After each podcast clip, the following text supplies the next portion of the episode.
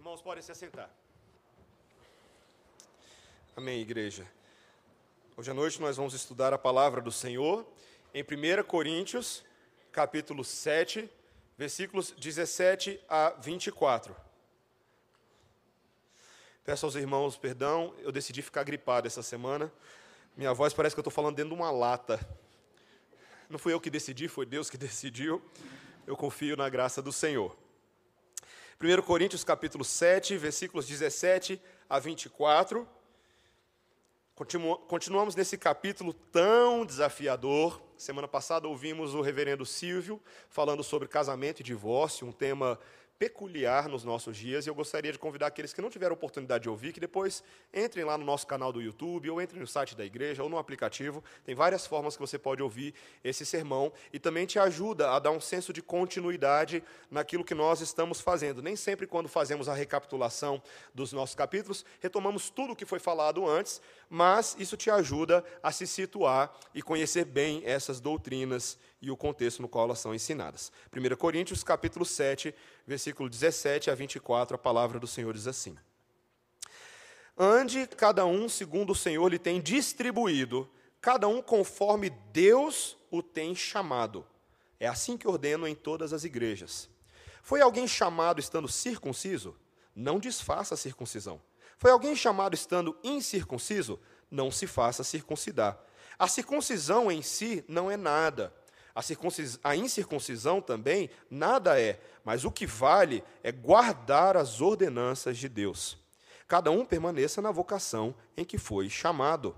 Foste chamado sendo escravo, não te preocupes com isso. Mas se ainda podes tornar-te livre, aproveita a oportunidade. Porque o que foi chamado no Senhor sendo escravo é liberto do Senhor. Semelhantemente, o que foi chamado sendo livre é escravo de Cristo. Por preço fostes comprados. Não vos torneis escravos de homens. Irmãos, cada um permaneça diante de Deus naquilo em que foi chamado. Essa é a palavra do Senhor. Vamos orar, irmãos? Santo Deus, obrigado pela tua palavra, obrigado pelo desafio que ela nos lança nessa noite, que tem implicações muito práticas para a maneira como vivemos todos os dias na tua presença e que seja valorosa. Faz, Senhor, por meio do teu Espírito, com que essa palavra fique muito bem guardada dentro de nós, que ela pulse viva e firme dia a dia, para assim vivermos. É a nossa oração em nome de Jesus. Amém. Irmãos, um pouco antes de eu ir para o seminário, eu tive a maravilhosa oportunidade de conhecer os escritos de um teólogo reformado chamado Jean Edward Veith. Ele não é tão conhecido aqui no Brasil, mas eu vou utilizá-lo bastante nesse sermão. Ah, seus escritos, os escritos desse teólogo, foram muito importantes para mim, me ajudaram bastante ah, e lançaram luz sobre a dúvida que eu tinha com relação ao meu chamado pastoral. Será mesmo que eu tinha sido chamado ah, para aquilo? E os escritos desse teólogo me, me ajudaram a entender um pouco. Agora, quando eu olho para a crise que eu tive, a minha dúvida como jovem, em parte, ela não é muito diferente uh, daquilo que é chamado de crise vocacional nos nossos dias. Uma crise da vida adulta que é muito característica dessa geração de millennials que nós estamos, uh, na qual nós vivemos e a qual nós estamos vendo. Uh, o pastor Kevin DeYoung escreveu um livro chamado Faça Alguma Coisa. Esse livro é muito bom. Ah, e nesse livro ele traz uma, algumas estatísticas que são um tanto assombrosas. Uma das coisas que ele diz é o seguinte: em 1960, 77% das mulheres e 65% dos homens completaram todas as principais transições em idade adulta aos, até os 30 anos de idade. Essas transições que ele coloca no livro incluem ah, sair de casa, terminar a escola, tornar-se financeiramente independente, casar-se e ter pelo menos um filho.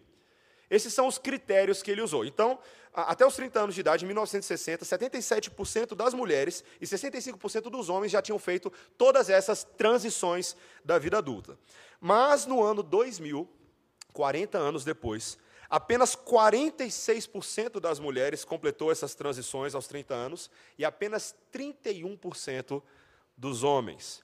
E é impressionante para mim pensar que menos de um terço dos homens da minha idade Eu tenho 33 anos de idade. Pronto, acabei de falar a minha idade, para todo mundo que queria saber quantos anos eu tenho. Mas é impressionante pensar que menos de um terço dos homens terminou os estudos, pelo menos aqueles estudos mais basilares, mais principais da vida. Menos de um terço dos homens está fora de casa, menos de um terço dos homens casado com filhos, e menos de um terço dos homens tem um emprego que pague as contas, até os 30 anos de idade. Isso é impressionante, meus irmãos. Claro que podem existir muitas razões legítimas para mulheres e homens, ah, para que essas, essas coisas aconteçam, mas é um fato que essa crise vocacional é uma característica da multiplicidade de ofertas que a pós-modernidade parece te oferecer, mas você não consegue andar por nenhuma delas. O próprio pastor Kevin DeYoung, ele coloca a seguinte frase no livro: É possível que essa liberdade moderna, inigualável, de vaguear, experimentar, aprender ou não, seguir em frente e tentar novamente, não está te fazendo mais sábio, culto ou mais maduro. Talvez, e ele coloca assim no livro, talvez esse espírito livre precise de menos liberdade e mais fidelidade, mais comprometimento. Para muitos cristãos, talvez existe essa versão dessa crise dentro da, do meio evangélico. Talvez para muitos cristãos que tentam levar o compromisso com Cristo razoavelmente a sério, talvez a maioria de nós, a grande crise moderna tem a ver com tentar descobrir qual é a vontade de Deus específica para as nossas vidas. Mas essa crise é justamente o fato de que as pessoas não estão sentindo a vontade de Deus. Elas não estão reconhecendo um sinal da vontade de Deus para saber qual curso ela deveria fazer, para saber com quem ela deveria se casar. Há um misticismo muito grande, como se Deus fosse mandar o anjo Gabriel para te falar essas coisas. Mas isso simplesmente não acontece dessa maneira. E esse texto de hoje é um texto de amadurecimento para nós. Ele nos ajuda a responder essa suposta crise vocacional dos nossos dias, com o intuito de usarmos ela para um crescimento espiritual e humano. A crise vocacional é sempre uma oportunidade da graça de Deus para que eu e você nos deparemos com as nossas misérias, nos lancemos nos métodos de Cristo, nos métodos dele para nós, e possamos experimentar e viver nesse momento a plenitude da vontade de Deus, no chamado divino que Ele tem para cada um de nós. Nesse texto de hoje nós vamos estudar isso. Então tem três áreas que esse texto nos mostra. Primeiro que as nossas situações atuais de vida são chamamentos do Senhor. É o que a gente vai ver logo no início. Depois que nós somos chamados para qualificar esse chamamento de duas maneiras: uma obediência de coração sincero e também que há uma liberdade para servir a Deus. Tá? Então a gente vai em câmera lenta, a gente vai caminhar nesses três. Primeiro vejamos como as nossas situações atuais de vida são chamamentos do Senhor. Versículo 17. Ande cada um segundo o Senhor lhe tem distribuído, cada um conforme Deus o tem chamado. É assim que ordeno em todas as igrejas. Paulo já começa essa sessãozinha lançando um princípio para a gente, que cada pessoa deve andar dentro da condição a qual o Senhor a chamou. Essa era uma ordem do apóstolo Paulo, um mandamento de vida que ele ensinava em todas as igrejas que ele havia plantado, inclusive nessa igreja de Corinto. Agora, a gente não pode só pegar esse princípio desconectado do contexto que nós vimos na semana passada e de tudo que a gente vem vindo até agora. Lembra que nós estamos falando de casamentos, e de divórcios, e de solteiros, e de um monte de gente na vida dessa igreja de Corinto que estava tendo confusão nessas áreas. Parte da confusão desses irmãos era porque eles viviam a sua vida da maneira como eles viviam antes, de forma devassa, de forma libertina, casamentos complicados, alguns eram solteiros, outros eram divorciados, mas de repente, por meio da pregação, vários deles estavam se convertendo. Deus estava alcançando muitos dos seus eleitos nessa massa de pecadores. E a pergunta que eles estavam começando a se fazer é: o que, que eles deveriam fazer agora que eles se converteram com relação à sua vida anterior. Aparentemente, muitos desses casais, ah, muitos desses casais que eram casais de ímpios, de repente um deles se convertia e parecia surgir no meio da igreja a proposta de que esses que se convertiam deveriam se separar, deveriam abandonar os seus cônjuges pecadores sem Cristo e adotar uma mudança radical viver uma vida consagrada para Deus. Mas a pergunta é: será que era isso que o Senhor desejava? E Paulo está começando a mostrar que essas pessoas deveriam ser cristãs na maneira como Deus as havia convocado. Especialmente esses casados novos convertidos não precisariam se separar dos seus antigos cônjuges, porque eles poderiam viver para Deus e fazer o trabalho de Deus e demonstrar a sua fé exatamente nessa circunstância de vida não só ali, mas em qualquer lugar. O que Paulo está fazendo aqui, meus irmãos, é usando esse estudo de caso, que está acontecendo com a igreja, para nos ensinar um princípio mais amplo da vida. Uma doutrina que é muito preciosa para os reformados e que é amplamente ensinada nas escrituras chamadas, que é aquilo que nós chamamos de doutrina da vocação. Doutrina da vocação. Veja, não confunda.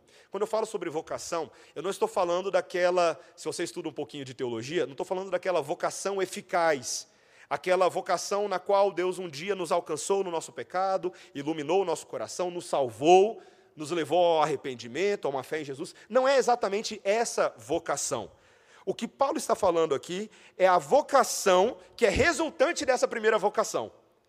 O lugar na vida, a posição na vida que nós passamos a ocupar em Cristo. Veja que a linguagem do texto, olha só o versículo 17. Ande cada um segundo o Senhor lhe tem distribuído, cada um conforme Deus o tem chamado. Literalmente, o grego aqui é o lugar na vida, o espaço que você ocupa.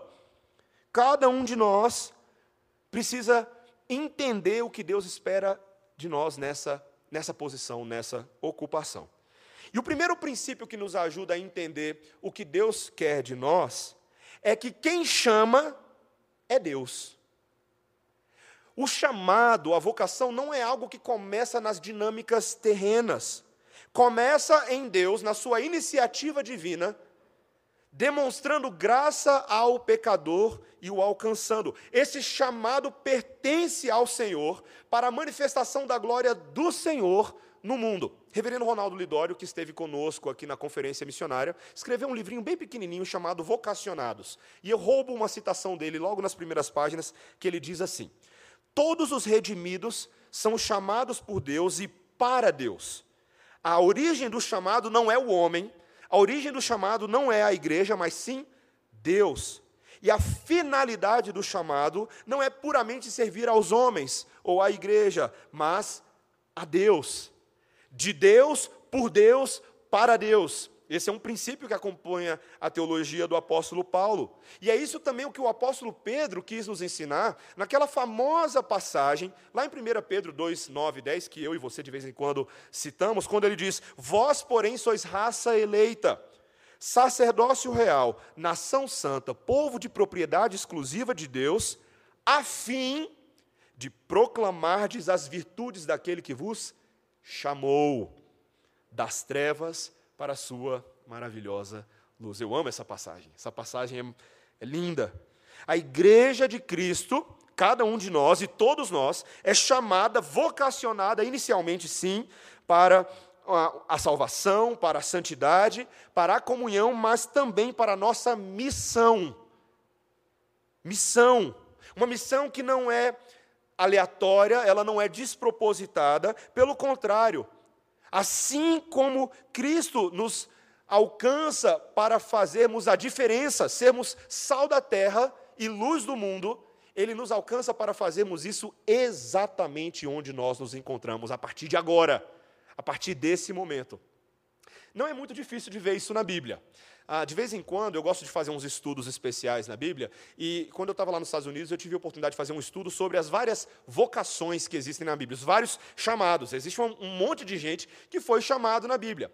E quanto mais você estuda, mais você percebe esse padrão que o apóstolo Paulo demonstra. Quando você pensa na mulher samaritana, que encontrou com o Senhor Jesus Cristo, ela não deixou de ser samaritana depois que ela conheceu Jesus, pelo contrário, Assim que ela encontra com Jesus na beira do poço e tem ali uma conversa extremamente reveladora que ela, o que, que ela faz? Ela volta para a cidade dela e anuncia aquelas coisas que ela ouviu da parte de Jesus. O mesmo acontece com Zaqueu. Deus não manda Zaqueu mudar de emprego depois que o seu pecado, a sua corrupção financeira é denunciada. Pelo contrário, ele deve restituir e continuar fazendo aquilo que ele fazia. Isso acontece com o eunuco etíope, isso acontece com Cornélio no livro de Atos, isso acontece com Lídia, isso acontece com o carcereiro, isso acontece com todos eles. Em cada um desses casos, esses novos convertidos, eles foram chamados para abandonar o seu pecado, mas não necessariamente abandonar as suas famílias, seus contextos de trabalho, suas histórias de vida e também seus compromissos sociais. O que Paulo então está ensinando é um princípio que deve ser aplicado nesse caso. Fossem casados, fossem solteiros, o chamado à conversão, ele, ele radicalmente mudava uma dimensão, a dimensão com Deus. Mas ele não deveria desconfigurar os relacionamentos físicos pré-existentes, a não ser que eles fossem totalmente imorais. Há um, há um princípio muito forte para nós nesse texto, que está em concordância com aquilo que o reverendo Silvio nos ensinou na semana passada. Se você se tornou um cristão depois do casamento e a sua esposa não é crente, ou o seu esposo não é crente, lembre-se que você não precisa se casar com outra pessoa para agora viver para Cristo. Não presuma que você está no lugar errado ou preso à pessoa errada. Pelo contrário, você está exatamente onde Deus quer que você esteja para te usar nesse momento. Veja, não confundamos. Se por um lado alguém que é crente, ah, para alguém que é crente, a possibilidade da conversão de um cônjuge após o casamento isso não deve ser uma justificativa para julgo desigual. Lembra que o reverendo Silvio falou isso semana passada. Ah, não é porque Deus vai converter o meu cônjuge, possivelmente, que eu vou então me casar, vou entrar num relacionamento com uma pessoa dessa forma. Mas, por outro lado, se ambos não conheciam a Cristo no início e um deles se converteu, o crente não deve buscar a separação. Na providência estratégica de Deus, ele pode justamente usar agora a sua vida para santificar o seu cônjuge, para santificar os seus filhos, inclusive para testemunhar a tal ponto de, quem sabe, ele mesmo, seu cônjuge, se converta. Meus irmãos, essa é a capacidade da graça salvadora de Deus. E Paulo deseja nos ensinar a força desse princípio, nos dando nesse texto dois exemplos, dois estudos de caso, que tinham a ver com a natureza, as categorias sociais das pessoas que estavam ali na igreja, e que carregam consigo também princípios para nós. Não somente esses chamados que existem são chamados de Deus para mim e para você, mas existem uma forma como cada um desses chamados deve ser vivido. Primeira coisa que Paulo vai mostrar para a gente, e é o meu segundo ponto do sermão, é que esse chamado é para uma obediência de coração sincero, do nosso coração. E ele vai usar o exemplo da circuncisão. Olha o que ele diz no versículo 18. Foi alguém chamado estando circunciso? Não desfaça a circuncisão. Foi alguém chamado estando incircunciso? Não se faça circuncidar. Lembre-se que o apóstolo Paulo está escrevendo para uma igreja que tem todos os, os, sabores e nuances sociais. E uma dessas principais categorias que existia era a divisão entre gentios gregos e judeus. Aquele povo que historicamente se reportava a Israel, os hebreus, o povo da aliança. E, embora os judeus não fossem o único povo semita que praticava a circuncisão masculina, os gregos, romanos e os próprios judeus consideravam que essa era uma prática distintiva e característica desse grupo de pessoas dos judeus. Você pode ver isso depois em Gênesis capítulo 17, versículo 10, como Deus explica o início ah, dessa marca de identificação do seu próprio povo. Mas uma coisa curiosa estava acontecendo aqui. A gente não tem todas as informações, mas Paulo fala o suficiente para a gente entender o que estava acontecendo na igreja. Olha o que ele diz no versículo 18: Foi alguém chamado estando circunciso? Não desfaça a circuncisão. O que estava acontecendo na vida dessa igreja? Eu estava lendo alguns comentaristas, meus irmãos, e historiadores mostram também que aparentemente alguns jovens judeus estavam tentando escapar o seu judaísmo por meio de uma operação cirúrgica para ocultar a sua circuncisão. O verbo grego para desfazer aqui, epispal, ele descreve um processo que era feito médico chamado epispasmo, ah, no qual ah, era possível alguém talvez mascarar ou tentar reverter a aparência física da circuncisão. E por que, que os jovens estavam fazendo isso? O que, que eles ganhavam com isso? Bem, quanto menos judeus eles se parecessem em várias instâncias sociais, mais espaços na sociedade eles poderiam ocupar, menos preconceitos. Eles poderiam, por exemplo, subir na vida acadêmica, poderiam subir na vida pública, na vida política, e nem sempre o judaísmo clássico ajudava muito na relação cultural entre judeus e gentios. Mas veja o que, que Paulo está falando. Você, que etnicamente parte do povo da aliança histórico, já era circunciso, não desfaça a sua circuncisão. Mas ele não fala somente para esse grupo, ele fala para os outros também. E você que é incircunciso, não circuncide. Falando especificamente aos gentios. Muitos desses gregos gentios que se convertiam rapidamente eram atacados por falsos mestres judaizantes que diziam que eles só poderiam ser verdadeiro povo de Deus se eles se circuncidassem. Então era o processo contrário. Eles jamais experimentariam a verdadeira plenitude da identidade do povo da aliança se eles não se circuncidassem e com isso também seguissem as leis cerimoniais, as leis dietéticas do povo de Deus. Mas veja o que Paulo está dizendo no versículo 19. A circuncisão em si não é nada. A incircuncisão também nada é. Paulo está capturando aquela ideia de que o fator Jesus o fator Cristo mudou essa dinâmica da circuncisão. Cristo é o próprio cumprimento daquelas coisas para as quais a circuncisão apontava. Aquela lei cerimonial visava mostrar que Cristo é o mediador da aliança e de que ele faria uma obra espiritual pelo seu povo, que é a circuncisão do coração. O pertencimento a Deus única e exclusivamente pela fé e não por ritos cerimoniais, como se eles tivessem poder intrínseco de fazer isso. Veja que o apóstolo Paulo está tomado por essa teologia, que configura agora suas admoestações e exortações. Lá em Romanos 2, 25 a 29, ele explica exatamente para os romanos o que, que ele queria dizer com isso. Eu vou ler para você, não precisa ler lá, mas veja o que, que Paulo diz aos judeus. Porque a circuncisão tem valor se praticardes a lei se és, porém, transgressor da lei, a tua circuncisão se tornou incircuncisão. Se, pois, a incircuncisão observa os preceitos da lei, não será ela, porventura, considerada como circuncisão? Para não, não, dificultar para você, o que, que Paulo está dizendo é: a circuncisão tem a ver com o valor da lei, o valor espiritual, o que a lei significa para nós. E aí ele lembra de uma verdade desde o passado. Porque não é judeu quem é o apenas exteriormente, e nem é circuncisão aquele que é somente na carne. Porém, judeu é aquele que o é interiormente. A circuncisão a que é do coração, no espírito, não segundo a letra, e cujo louvor não procede dos homens, mas de Deus. Essa era a verdadeira circuncisão. E por isso que Paulo, lá em Colossenses capítulo 2, versículos 11 e 12, ele, ele coloca na mesma medida a circuncisão com o batismo de Cristo. O batismo espiritual, que significa o nosso pertencimento ao povo de Deus por meio desse sinal, desse selo, dessa lavagem com água. Meus irmãos, o ponto aqui é a questão espiritual. É a questão espiritual.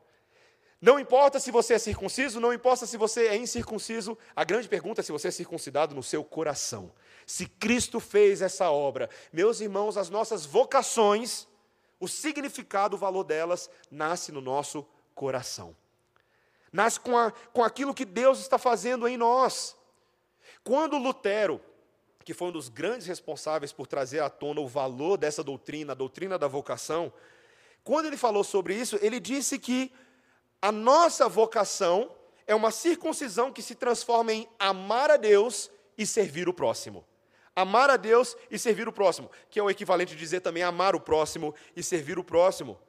Ele lembra-se que as Escrituras dizem que nós devemos amar o nosso Deus, o nosso Senhor, de todo o nosso coração, de toda a alma, de toda a nossa mente, de toda a força, e amar o próximo como a nós mesmos. Está lá em Marcos capítulo 12, versículos 20 até o versículo 31. O nosso relacionamento com Deus é baseado somente na Sua graça e na Sua iniciativa, aquilo que Ele fez por nós em Cristo Jesus e não por qualquer uma das nossas obras.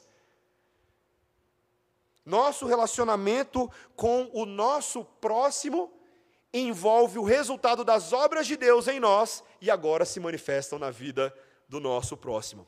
Um teólogo chamado, um teólogo luterano chamado Gustav Wingren, escreveu um clássico livro sobre Lutero e a vocação, e ele resumiu Lutero da seguinte maneira: Deus não precisa das nossas boas obras para a salvação. Mas o nosso próximo precisa das nossas obras para a santificação. Não é interessante isso? Eu e você não fazemos obras a Deus para nos salvar. É Deus quem nos salva por meio das obras dele, em Cristo Jesus. Mas qual é o resultado disso? Isso transforma o nosso relacionamento com o nosso próximo. E o nosso próximo precisa sim do resultado das nossas boas obras. Esse embate Lutero teve com a Igreja Católica nessa discussão sobre as boas obras, sobre o seu significado. Toda vez que alguém aparecia dizendo que é possível servir a Deus através de cerimônias, de jejuns, de elaborações espirituais, a pergunta que Lutero fazia era: quem é que você realmente está ajudando? Ele perguntava isso. Um trabalho, uma obra que é verdadeiramente boa, tem que ser um benefício real ao próximo, que é resultado do benefício de Deus em nós.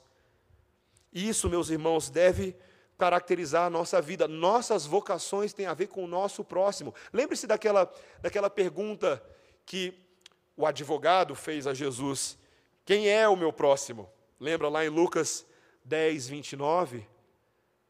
Meus irmãos, os próximos de nós somos aqueles, são aqueles que Deus coloca na nossa vida para serem amados, para serem servidos.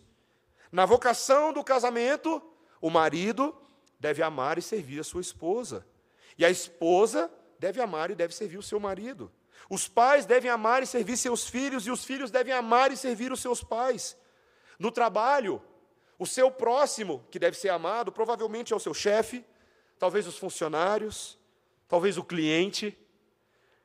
Em nossa vocação de cidadãos, nossos próximos a quem nós somos responsáveis por amar e servir são os nossos concidadãos, que precisam de boas políticas públicas. Eu amo ver um gestor crente, amo ver um funcionário do governo crente.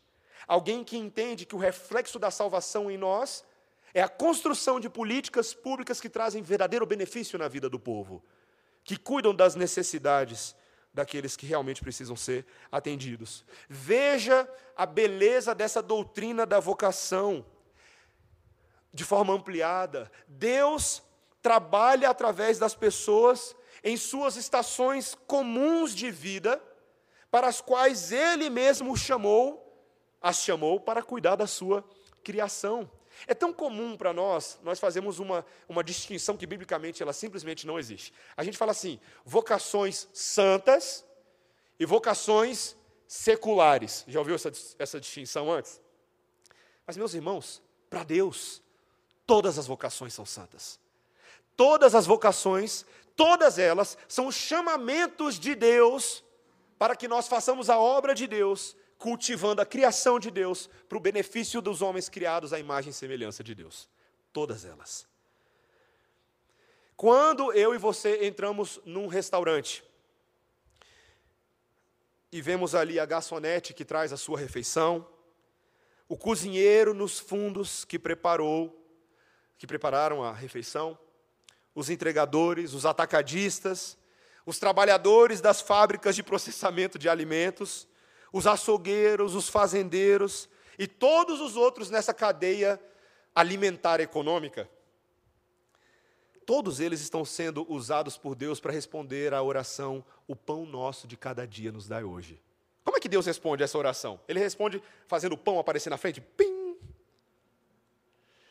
Ele sai usando um monte de vocação para que a oração seja respondida. Deus age por meio das vocações. Lutero coloca isso de uma maneira muito forte. Ele, ele disse que essas vocações são máscaras de Deus. Máscaras de Deus. Na superfície, eu e você vemos um rosto humano comum. A gente vê a nossa mãe, a gente vê o médico, vemos o professor, vemos a garçonete, vemos o nosso pastor. Mas sob essas aparências, Deus está ministrando a nós através deles. Ele está, como Lutero falou, Deus está escondido nas vocações humanas e utilizando elas para produzir bem na vida das pessoas. E o outro lado das, dessa moeda é que quando eu e você exercemos as nossas vocações, Deus está escondido nelas. Quando nós vivemos os nossos chamados como cônjuges, como pais, como filhos, como empregadores, como empregados, como cidadãos, e todo o resto, Deus está trabalhando. Eu vou adiantar aqui um ponto que eu ia fazer embaixo, mas vou fazer agora porque eu acho que aqui é a hora. Tem horas que a gente vira e fala assim: ai, pastor, eu cansei desse mundo, eu acho que eu só vou poder servir a Deus verdadeiramente se eu for pastor, se eu for missionário. Deus está me falando que eu tenho que largar tudo e ser missionário. Eu tenho que me livrar desses problemas do mundo. Tendemos a ver aquilo que estamos fazendo hoje com uma ótica tão incrédula, tão negativa, tão pesada. Não reconhecemos que o que fazemos agora foi Deus quem nos deu. O que, é que você está fazendo agora na sua vida, nesse momento? Quais são as atribuições e responsabilidades que você possui na posição em que Deus te colocou? Esse é o seu chamado missionário. Esse, nesse exato momento, é o chamado para cumprir a missão de Deus. Mesmo quando eu e você não percebemos isso, nós estamos sendo as máscaras de Deus, os mascarados. Mas, meus irmãos, por mais que isso seja verdade, e isso é totalmente verdade nas Escrituras Sagradas, não significa que é fácil para nós. Muito pelo contrário. Se a gente for realista, a gente sabe que muitas vezes colocar essas máscaras e viver intencionalmente essas máscaras para a glória de Deus é um tremendo desafio. E Paulo nos ajuda, em último lugar, com mais uma categoria, a segunda categoria, que é o terceiro ponto do meu sermão, para nós entendermos o desafio que está diante de nós.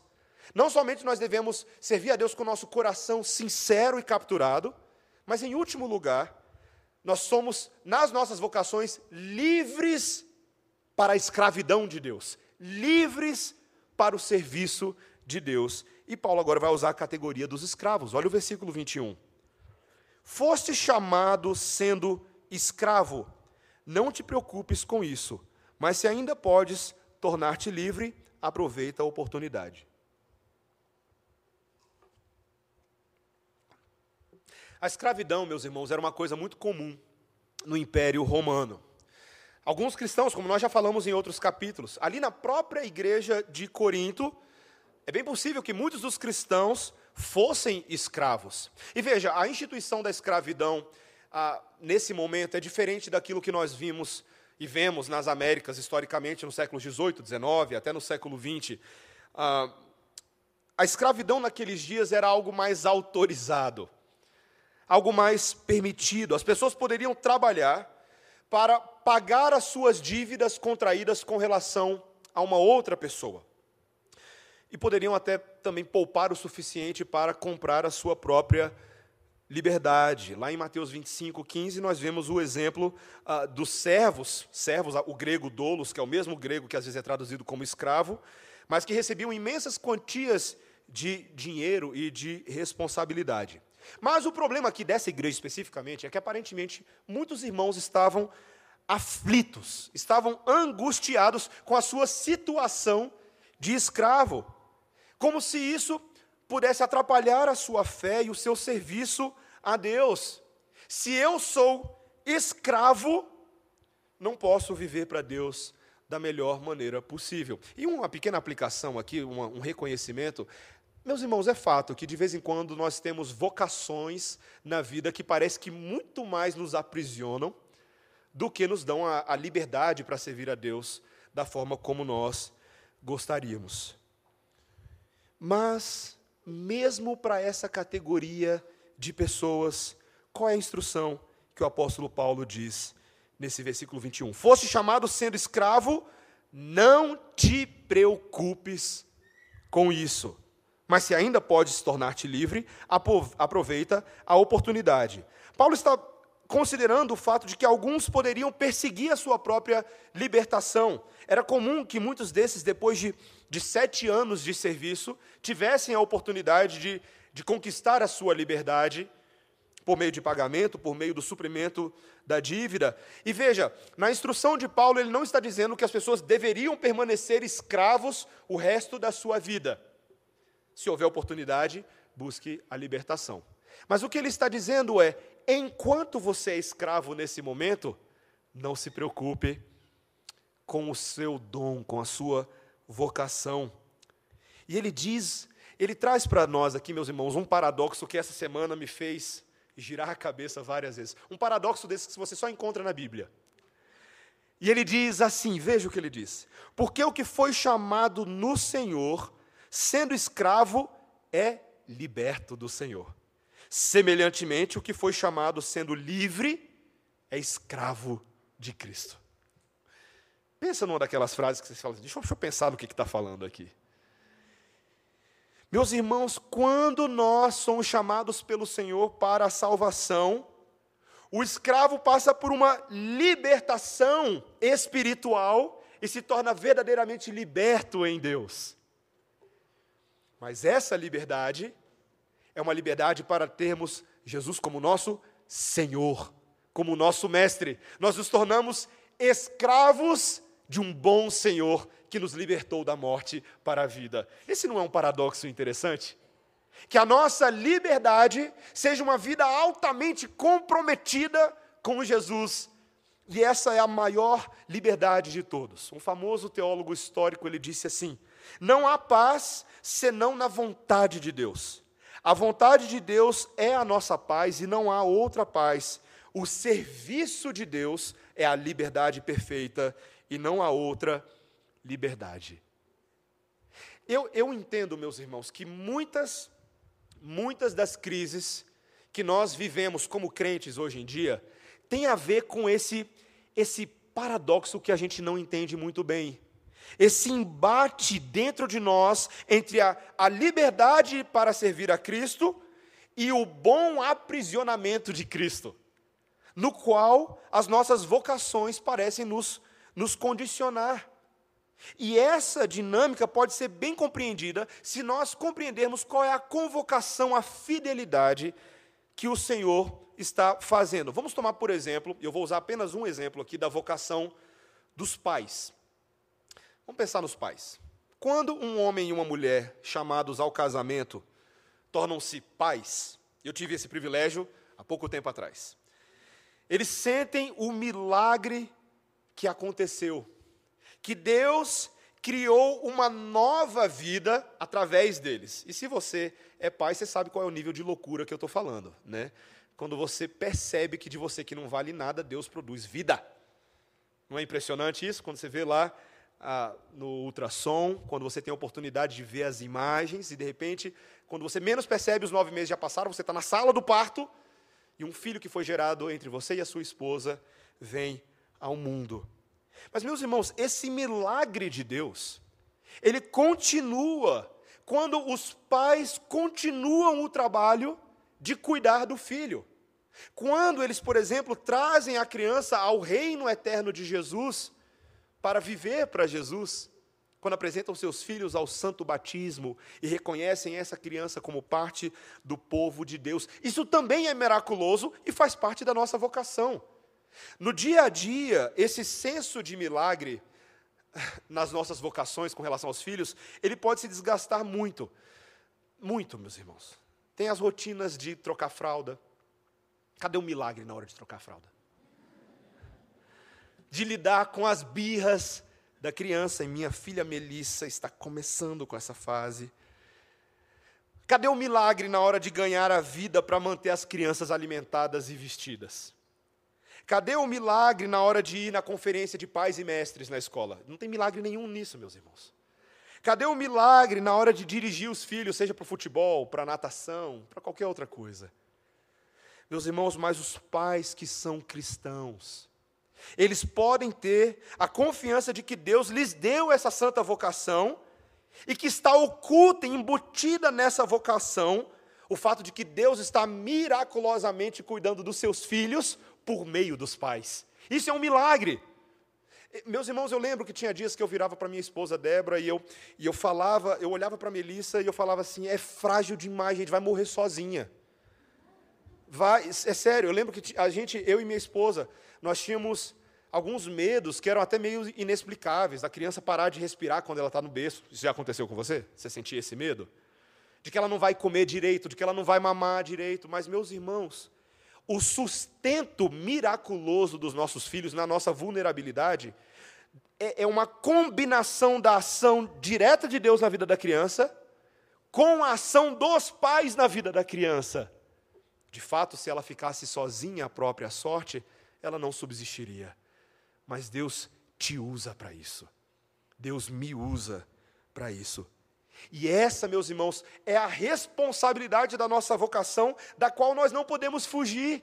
Você não tem essa opção. Ou você é fiel, ou você é fiel. Você só tem essa opção.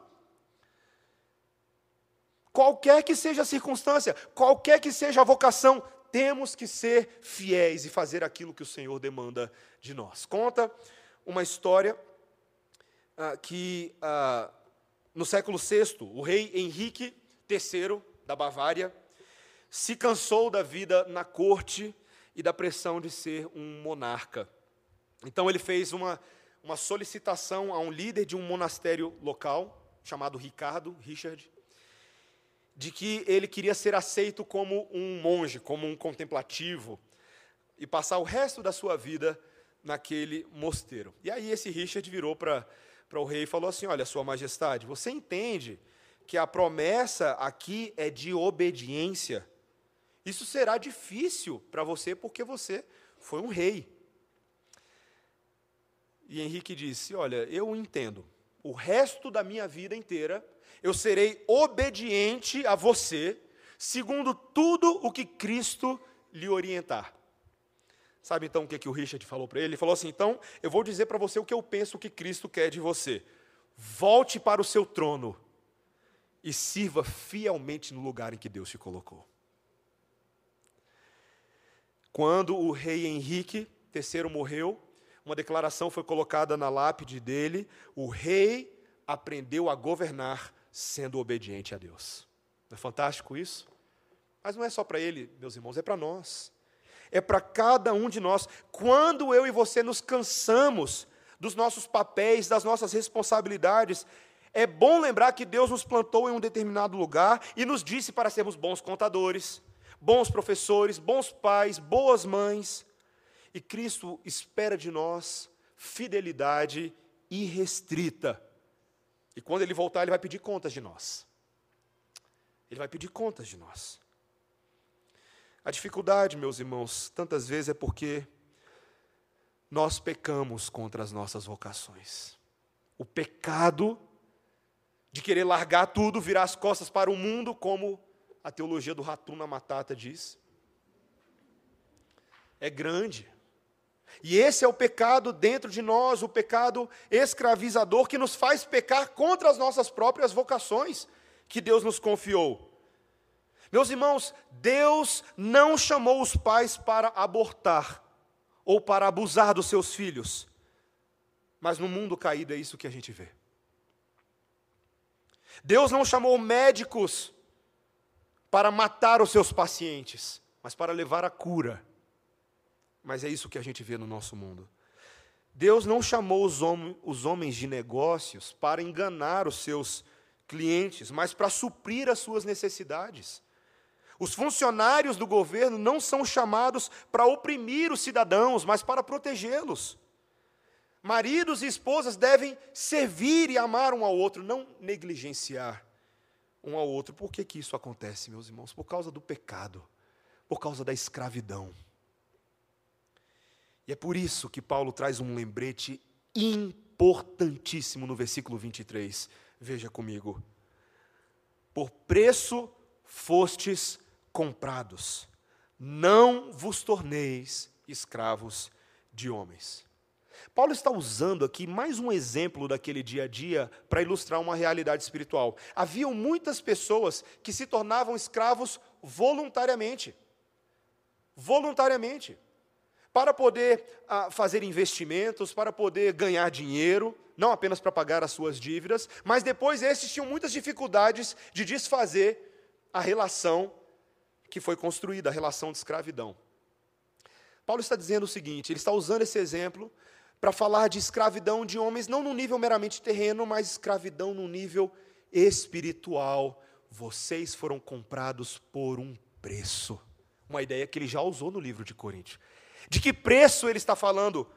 Do preço que o Senhor Jesus Cristo pagou por nós na cruz do Calvário ao derramar o seu precioso sangue, para que em nossas vocações nós não sejamos escravos do pecado, mas sejamos escravos do Senhor. E essa é a verdadeira liberdade. Em Cristo, nós estamos livres do poder do pecado nas nossas vidas. O pecado, o medo, o orgulho, eles não têm mais direito sobre nós, porque Cristo pagou o preço da dívida que era contra nós. É o que Paulo diz lá em Romanos, capítulo 6, versículo 18, quando ele diz: que nós agora nos tornamos escravos de Cristo e com isso nós ganhamos a nossa liberdade, nós ganhamos a vida. O pecado não mais nos controla. E meus irmãos, se nós pensarmos bem, isso só é possível porque Cristo cumpriu fielmente a vocação para o qual ele veio ao mundo. Nós temos em Cristo Jesus o maior exemplo de alguém que abraça a vocação mais difícil de todas e cumpre ela fielmente. Já para pensar nisso? Quando ele diz lá em João capítulo 6, versículo 38, porque eu desci do céu não para fazer a minha própria vontade, e sim a vontade daquele que me enviou. E a vontade de quem me enviou é esta: que nenhum eu perca de todos os que ele me deu pelo contrário, eu os ressuscitarei no último dia. Ô santa predestinação! Se Cristo não tivesse fielmente cumprido a sua vocação por nós, nenhum de nós estaria nessa sala hoje à noite. Nenhum de nós. É porque ele abraçou e amou a vontade de Deus, acima da própria vontade de qualquer homem, que as nossas vocações hoje podem ser redimidas elas podem espelhar, refletir o caráter da vocação de Jesus e fazer pelo mundo o mesmo movimento redentivo que o Senhor Jesus Cristo fez por nós. Claro, meus irmãos, que a minha vocação e a sua não tem poder de salvar ninguém do inferno. Só Cristo pode fazer isso.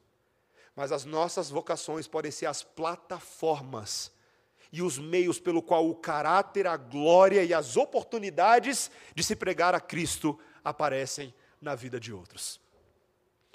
Na semana que vem vocês vão ter a oportunidade de ouvir depois do culto da manhã o missionário Marcelo e Amanda falando um pouco sobre o trabalho do centro de negócios, do instituto de negócios que eles têm na África hoje, e que por meio desse instituto de negócios para cristãos, Deus abençoa a vida de muitos. Eles são uns missionários um pouco diferentes, eles não estão lá plantando igrejas, eles estão lá aperfeiçoando profissionais, trabalhando em pessoas, para que nas vocações delas, aonde elas se encontram, Cristo seja glorificado e o nome de Jesus se espalhe. A ética protestante que nasceu na reforma protestante, pela qual Lutero e tantos outros foram responsáveis, a ética de trabalho protestante, ela tem exatamente essa dimensão. A dimensão de que os dez mandamentos se aplicam e são vividos em todas as vocações de vida que nós temos. E mesmo que eu e você não tenhamos condições perfeitas em nós de cumprirmos essas vocações, Deus ainda assim usa a mim e a você, vasos quebradiços, vasos imperfeitos, para fazer a glória dele se manifestar. É isso que Paulo fala lá em 2 Coríntios capítulo 4, versículo 7. A glória, a excelência não é de nenhum de nós, ela é do Senhor. E ele, no seu plano, às vezes até um pouco esquisita, esquisito, usa um vasinho sem vergonha que nem eu e você para a obra dele. Meus irmãos, a misericórdia do Senhor é conosco para nós fazermos o que ele nos ordena. O teólogo Wingren dá um exemplo de um empresário, por exemplo, que muitas vezes pode não se importar com o próximo e a sua preocupação ser mais ganhar dinheiro do que ajudar as pessoas. No entanto, apesar de todo o egoísmo pecaminoso dele, Deus ainda usa o seu negócio para fornecer produtos ou serviços à sociedade que sejam úteis àquela comunidade.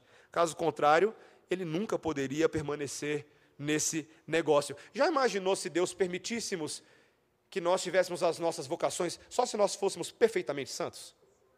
Nenhum de nós teria. Da mesma maneira, meus irmãos, Deus traz filhos através de pais imperfeitos, como somos todos nós. Ele traz a sua palavra e sacramentos que são salvadores, mesmo através de pastores imperfeitos. Meus irmãos, vocês não sabem o tanto que eu sou imperfeito. Vocês não sabem. Minha esposa sabe um pouco mais. Meu conselho sabe um pouco mais. Mas Deus, meus irmãos, tem um meio de entregar os seus dons usando o seu poder em vasos quebradiços. E isso, de forma alguma, diminui o valor deles. Eu e você somos libertos em Cristo para sermos serviçais escravos de Cristo. Eu sou fascinado, a gente está falando aqui sobre máscaras de Deus essa noite, eu sou muito fascinado com super-heróis mascarados. Você gosta de super-herói mascarado? Tem o Zorro, Zorro é mexicano, né? Tem o Batman, tem vários outros. Hoje está cheio de desenho e cheio de filmes sobre super-heróis mascarados. Mas o que é interessante é que esses homens, para fazer aquilo que eles fazem, libertar os oprimidos, cuidar da, da cidade, eles têm que colocar uma máscara. Eles não podem revelar a sua verdadeira identidade aos homens correndo o risco de ter as suas vidas afetadas e por aí vai. Meus irmãos, esse não é o nosso caso. Nós não temos mais máscaras em Cristo Jesus para podermos ser escravos de Cristo Jesus com o peito aberto, com o queixo erguido nesse mundo em que nós vivemos. Não tem muito espaço para Zorro no reino de Deus. Não tem muito espaço para o Batman no reino de Deus. Tem espaço, meus irmãos, para aqueles cuja identidade é Cristo Jesus, aberto e livre. Eu e você temos essa convocação. Convocação. Deus está mascarado em nossas vocações. E, particularmente, Ele deseja que nós o façamos com relação ao nosso próximo que está em necessidade. Ele também, ele também se manifesta na vida daquele que está do outro lado, do necessitado. Quando alguém está doente, quando alguém está com fome, quando alguém está sede, quando alguém está nu ou é um prisioneiro, o próprio Cristo está ali numa expectativa de que algo seja feito. Porque aquelas pessoas são imagem, semelhança de Deus para serem cuidadas. Foi isso que ele disse lá em Mateus 25, 35 a 40, quando os seus discípulos, quando ele disse: Porque tive fome e me destes de comer, tive sede e me destes de beber, era forasteiro e me hospedastes. Estava nu e me vestistes, enfermo e visitastes, preso e fostes me ver. Aí os discípulos estão ouvindo aqui e falam assim: Jesus endoidou. Senhor, quando foi que te vimos com fome e te demos de comer? Quando foi que o Senhor esteve com sede e te demos de beber? Quando te vimos forasteiro e te hospedamos? Quando estiveste nu e te vestimos? Quando te vimos enfermo ou preso e te fomos visitar? Senhor, não lembro de ter feito nada disso. O rei respondendo lhe dirá: Em verdade vos afirmo que sempre que o fizestes a um destes meus pequeninos irmãos, a mim o fizestes. A mim os fizestes, o fizestes. Meus irmãos, quando eu e você servimos o nosso próximo com as nossas vocações, acabamos servindo o próprio Senhor Jesus Cristo. E é assim que eu encerro o meu sermão. É assim que acaba a crise vocacional de qualquer pessoa, gente. Acabou a crise vocacional, sabe por quê? Porque no reino de Deus tem emprego para todo mundo. Isso não é promessa da teologia da prosperidade, tá bom? Porque o emprego é o que você tem agora. É o que Deus te deu para fazer nesse momento. Faça com toda alegria, faça com toda diligência, faça com todo amor, como para Cristo e não para agradar a homens. Não à vista dos seus chefes terrenos, mas para o Senhor, começando num coração sincero, num coração comprometido, porque todas as coisas podem e devem ser feitas para a glória de Deus. Amém? Que o Senhor nos ajude, irmãos. Que o Senhor nos ajude. E se você está na crise vocacional, vai se endireitando com Jesus. Vai alinhando o seu coração mais às expectativas dele para a sua vida do que meramente aquilo que você acha que pode te dar dinheiro, sucesso e felicidade. Largue esses ídolos para trás. Sirva o Senhor. Busque ser o mais fiel possível nas oportunidades que ele te oferece. Vamos orar, irmãos. Santo Deus, nós te agradecemos, porque hoje, em Cristo Jesus, cada um de nós pode abraçar a vocação de Deus, o chamado de Deus. Senhor, sim, às vezes no mundo é um pouco difícil tomarmos as melhores decisões, mas, Senhor, queremos nessa noite alinhar as nossas decisões com os princípios da tua palavra, para assim podermos escolher as melhores posições do mundo, os melhores empregos, as melhores qualificações, não com base naquilo que o sucesso humano pode nos oferecer, mas na maneira que produza o máximo benefício na vida dos nossos irmãos e na vida dos cidadãos deste mundo. Senhor, dá-nos essa graça.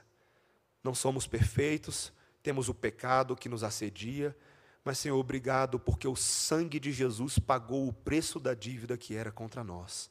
Nós que éramos escravos do pecado, hoje somos livres para servir a Deus comprometidamente. Dá-nos essa graça e ajuda-nos a crescer nela, em nome de Jesus. Amém. Antes de cantarmos, irmãos, eu gostaria de aproveitar esse momento para convidarmos alguns irmãos que precisam ser apresentados diante da igreja. Uma porque já é membro da igreja,